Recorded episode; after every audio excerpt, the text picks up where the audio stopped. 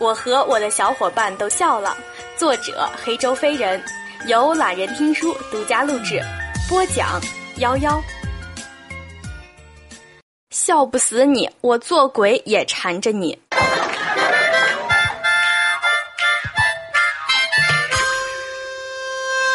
有一个出租车司机送完最后一个乘客到达目的地后，正打算收班回家，途经一个陌生的地方，抬头一看，怎么这里新盖起一座大厦？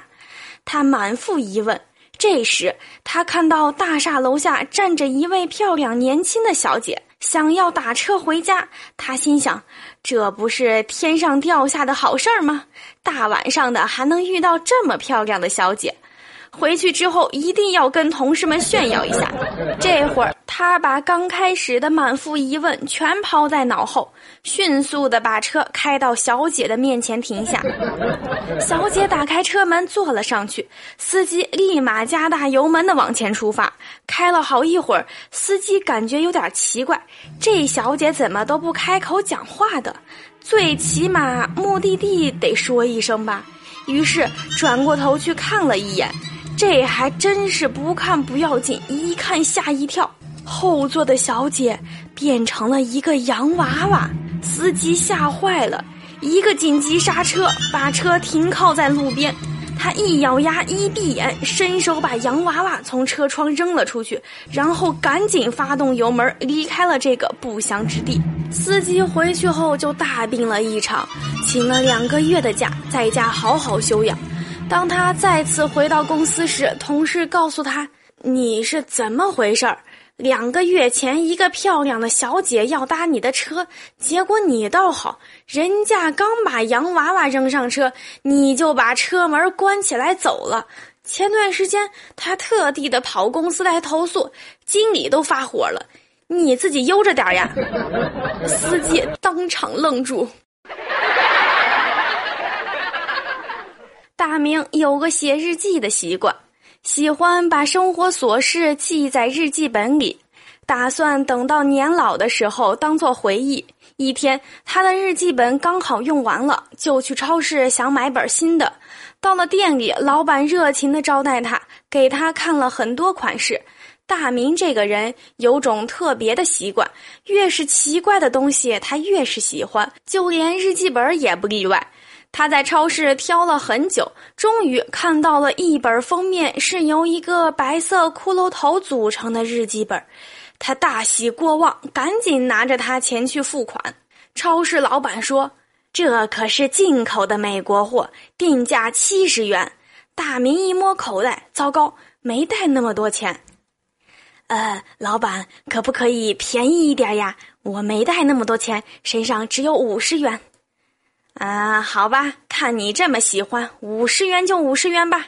但是这是一本有魔力的日记本，你把它带回家之后呀，千万不要打开最后一页，不然会有恐怖的事情发生的。到时候不要怪我没有提醒你呀。老板故作神秘的说道：“哦，好的好的，我知道了，谢谢老板呀。”大明将信将疑的把日记本揣了回家。由于天气太热了，大明一回家就把窗户打开，把日记本放在了窗前的书桌上，然后转身进了浴室去冲凉。等他出来的时候呀，一阵大风吹来，把日记本一页一页的吹开。快吹到最后一页的时候，大明立刻想起了超市老板说的话，立马上前阻止。没想到还是晚了一步，最后一页已经被风吹开了。这时，恐怖的事情发生了。只听大明一声尖叫，“啊！”响彻整栋宿舍楼。原来，最后一页上写着“定价三元”。一位年轻女子下夜班回家，走至一条路上，发现有一男子鬼鬼祟祟的尾随其后。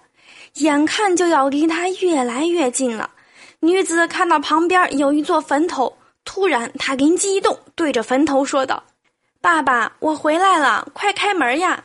男子闻言大惊，吓得掉头逃跑。女子这才松了一口气，刚要离开，没想到坟里传来一个阴森的声音：“闺女，怎么又忘了带钥匙呀？”女子大叫，闻风而逃。这时，从坟里钻出一个盗墓的人，恶狠狠地说道：“打扰我工作，我吓死你们！”盗墓者话音刚落，就看到坟前一个老头子正在凿墓碑上的字儿。一好奇就问：“你在干什么？”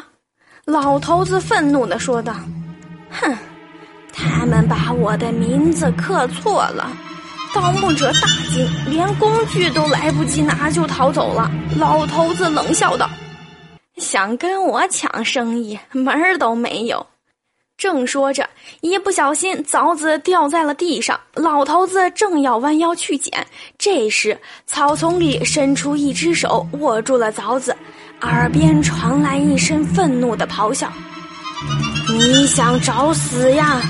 敢乱改我家门牌号！”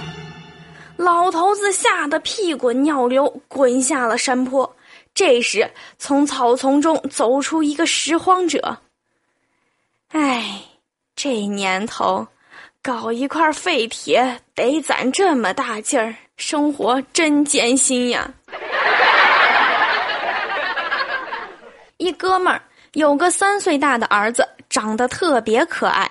一日去他家拜访，发现个奇怪的现象：这个小孩每天下午黄昏时分都会站在门口跟别人挥手：“伯伯再见。”刚开始的时候，哥们儿也不以为然，没有在意。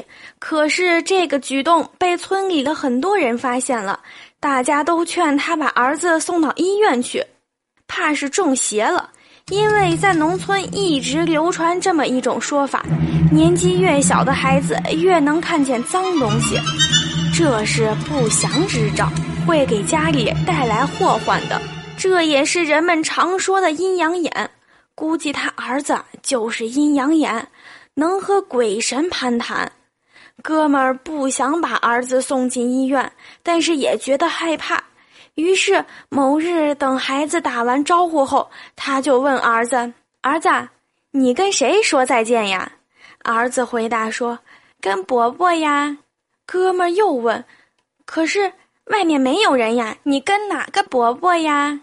儿子一边指着天空，一边说：“跟太阳伯伯呀，爸爸不是说太阳伯伯是个好人吗？跟好人说话，当然要讲礼貌啦。”